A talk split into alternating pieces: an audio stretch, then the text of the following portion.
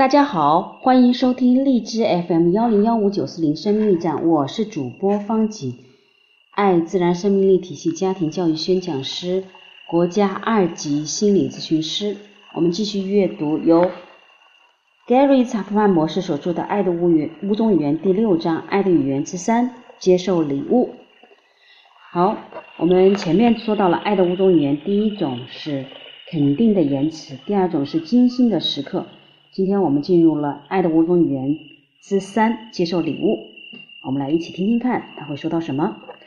如果你配偶的主要爱语是接受礼物，那么你就可以成为送礼物的高手。事实上，这是最容易学到的爱的五种语言之一。此外，还有一种无形的礼物，就是你自己。你可以把在场作伴作为厚礼献给你的配偶。我是在芝加哥研究人类学的，借着详细的人种图表对某种文化的详细说明。我拜访了世界各地的迷人的族群。我到中美洲去研究玛雅人和阿兹特克人的高等文化。我横渡太平洋，研究美拉尼西亚和波利尼西亚的部落民族。我研究了北极冻原上的爱斯基摩人和日本北海道的原住民虾夷人。我考察了围绕着爱情和婚姻的文化模式，发现了在我研究的每一种文化中，送礼物都是和爱情和婚姻过程中的一部分。人类学家对那些在各种民族中普遍存在的文化模式的着迷，我也一样。送礼物是否也是一种表示爱的基本方式？超越了文化的藩篱，爱的态度是否总是给予的概念相联系？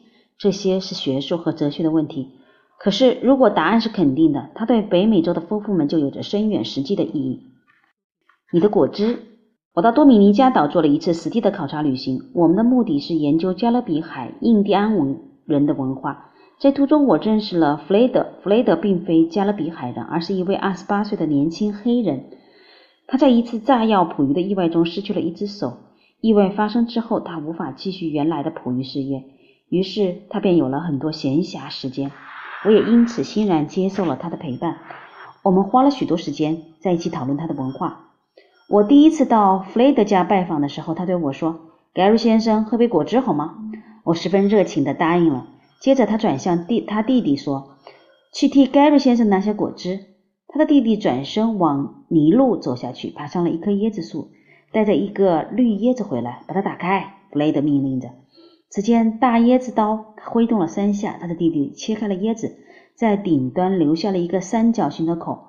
弗雷德递给我那个椰子说：“你的果汁。”它是绿色的，可是我喝了，并且全喝光，因为我知道那是爱的礼物。我是他的朋友，我们请朋友喝果汁。共处的几个星期结束结束的时期，我准备离开那个小岛。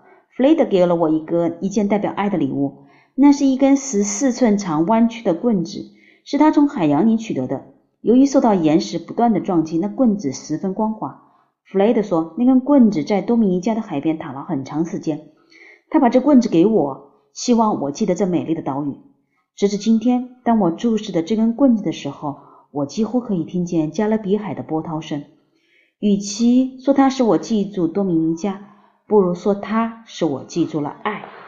礼物是这样一件东西，你可以拿在手里说：“你看，他想到了我。”或者“他仍记得我的东西。”你一定是想念什么人才给他礼物。礼物的本身是思念的象征，它是否值钱无关紧要。重要的是，你想到了他，而且只是在你心里的想法不算数，你的思想要经由礼物实际的表达出来，而且把它当做爱的表示送出去才算数。母亲们记得的日子，他们的孩子从院子里来，带来一朵花作为礼物，他们感觉到被爱，纵然那是朵他们不应当摘的花。孩子们从小就有送礼物给父母的倾向。那可能是另一种暗示。送礼物是爱的基本因素，礼物是爱的视觉象征。多数的婚礼包括了赠送和接受戒指。主持婚礼的人说，这两枚戒指是外在视觉的记号，代表了内在属灵的结合，在永不止息的爱里联合了你们两人的心。那不是无意义的华丽的词藻。他说出了一个意义深远的真理。象征之物的确有情感的价值，也许在婚姻濒临破裂，丈夫或妻子停止戴结婚戒指的时候，就更生动地呈现了这真理。那是一种视觉的记号，表示婚姻有严重的麻烦。一位丈夫说：“当他把他的结婚戒指丢给我，生气地走出去，重重地摔上门。我知道我们的婚姻有了严重的问题。整整两天，我没有捡起他的戒指。当我终于捡起它的时候，我无法遏制自己的眼泪。”这戒指曾经是他婚姻的象征，可是现在他却躺在他的手中，而且不在他的手指上。他在视觉上提醒我，这婚姻破裂了。这寂寞的戒指挑起了这位丈夫心底深处的情绪。爱的视觉象征对某些人比对其他人更重要。这就是为什么每个人对结婚戒指有不同的态度。有些人在婚姻之后从未取下他的戒指，另外一些人甚至不戴戒指，这是另外一种记号。人们主要的爱语是不同的。如果我主要的爱语是接收礼物的话，我会非常重视你给我的戒指，而且非常自豪的带着它。我也会深深的被你历年所送的其他礼物所感动。我视同他们为爱的表现。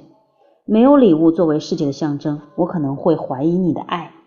礼物有各种尺寸、颜色和形状，有些昂贵，有些不花一分钱。对于主要的爱语是接收礼物的人来说，礼物的价钱并不重要，除非那成本跟你预算太不相符。如果一家一个家产百万的富翁经常送一块钱的礼物给另一半，他的配偶可能会怀疑那是否是爱的表示。可是当家庭经费有限的时候，一块钱的礼物也可以表达值一百万元的爱。礼物可以是买来的、找到的，或者是自制的。丈夫跑步时看到一片有趣的鸟羽毛，带回来给妻子。这是一种爱的表示，除非他的妻子对鸟羽毛过敏。对于负担得了的人，可能花不超过五元钱买一张美丽的卡片；对于负担不起的人，可以自制一张卡片。你可以在废纸堆里找张纸，从中间对折，用剪刀卷出一个心形，写上“我爱你”，然后签上你的名字。礼物不一定是昂贵的，可是如果一个人说我不是一个送礼物的人，我成长的过程中没有收到过很多礼物，我不大会选择礼物。那对我来说是件苦差事。恭喜你，刚发现了成为好情人的首要条件。你和你的配偶分别说不同的爱的语言。现在你既有了新发现，就开始学习你的第二种语言吧。如果你配偶的主要爱的语言是接收礼物，你可以成为送礼物的高手。事实上，这是最容易学习的爱语之一。从哪开始呢？列一张单子，写出历年以来你的配偶曾感到兴奋的所有礼物，那些可能是你或者其他家人、朋友送的礼物。这张单子可以帮助你了解你的配偶喜欢什么样的礼物。如果你不知道应该选择单子上的何种礼物，可以征询、寻求那些了解你配偶的家人的意见。同时，选的礼物是你觉得很舒服而愿意去买、去做或者去找的，然后把它们送给你的配偶，不用等到特别的场合。如果接受礼物是他或他主要爱的语言，几乎你所给的任何礼物都会被当做一种爱的表示而接受。如果在过往他对你的礼物吹毛求疵，而且几乎你送的礼物都不被认可，那么差不多可以确定接受礼物并非他主要的爱的语言。最好的投资，如果你要成为一个有效的送礼者，也许需要改变自己对金钱的态度。我们每个人对金钱的目的都有很个人化的认知。而且我们有各种与花钱有关的情绪，有些人具有花钱倾向，因此在花钱的时候会感觉良好；而倾向于存钱和投资的人，则是在存钱和有投智慧的投资的时候，对自己感觉良好。如果你是一个花钱者，买礼物给你的配偶不是难事；可是如果是个存钱者，你可能会在情绪上对抗这种以花钱来表示爱的想法。你不为自己买东西，为什么你该为你的配偶买东西？带着那样态度，你就无法明白，你其实是在为自己购买东西。借着存钱和投资，你买的是自我的价值和情绪上的安全感。在处理金钱的方式上，你关心自己的情绪需要，而忽略了供应你配偶的情绪需要。如果你发觉你配偶主要的爱的语言是接受礼物，那么你也许会发现，为他或者他买礼物是你能做的最好投资。你在为自己。你在为自己、你们间的关系做投资，填满对方情感的爱箱。有一个满意的爱箱，他或他多半会以你能了解的语言来回报你情感上爱的需要。当两个人情感上的需要都得到满足以后，你们的婚姻将会迈入一个全新的纪元。不要担心你的存款，你仍会是一个储蓄者。将爱投资在你的配偶上，就是投资在绩优股上。把自己当做礼物，有一种无形的礼物，有时候胜过那可以拿在手里的礼物。我称之为自己就是礼物，或者在场作伴为厚礼。当你配偶需要你的时候，你就在那里陪伴。这对主要爱的语言是接收礼物的人传达了响亮的信息。简有一次对我说：“我先生唐恩爱垒球胜过爱我。”你为什么这么说？我询问。我的孩子出生那天，他去打垒球。当他打垒球的时候，我整个下午都躺在医院里。他说：“孩子出生的时候，他在哪儿？他在那儿吗？”嗯，他在。他等到孩子出生，可是十分钟以后他就离开了，去打垒球。我惊慌失措，那是我们生命中重要一刻，我要我们一起来分享它。我要他在那儿跟我一起。可是唐安抛下了我去打球。这个丈夫可能送了他一打玫瑰，可是那比不上他在医院待在他身边。我可以看出，简被那段经历深深的伤害了。那个小宝宝现在已经十五岁了。但他谈到那件事情时，情绪激动，像是昨天才发生的。我进一步的询问：“你根据这一次的经验来断定他爱垒球胜过爱你吗？”“哦，不是的。”他说：“在我母亲葬礼那天，他也去打垒球了。他去参加葬礼了吗？”“哦，他去了。他参加了葬礼。可是葬礼一结束，他立即走开，还是跑去打垒球。我无法相信，我的兄弟姐妹跟我回到家，可是我的丈夫却在打垒球。”后来我问唐恩关于那两件事，他完全知道我所说的是什么。我知道他会提及那些。当孩子出生的时候，整个生产过程我都在那儿，我不停的照相，感觉兴奋极了。我等不及要告诉球队的伙伴们。可是那天傍晚，当我回到医院时，我的希望破裂了。他对我大发雷霆，我无法想象他那时说的话。我以为他会我为我告诉球队这个好消息而引以为荣。还有他母亲去世的时候，他可能没告诉你，他母亲去世前我请了一个星期的假，那整个星期我待在医院里，也留在他母亲家里修理东西，帮忙做事。他在他母亲去世了，葬礼结束了以后，我觉得我已经做了我能所我所能做的，我需要喘口气。我喜欢打垒球，而且我知道那可以帮助我放松，解除我的一些压力。我以为他会要我休息一下，我做了那些自认为对他重要的事，可是那不够。他从没有忘让我忘记那两天。他说我爱垒球胜过爱他，那真是荒唐。他虽是个诚恳的丈夫，但却未了解本人亲自在场的巨大效力。他的妻子认为，为他待在那儿比任何其他的事都重要。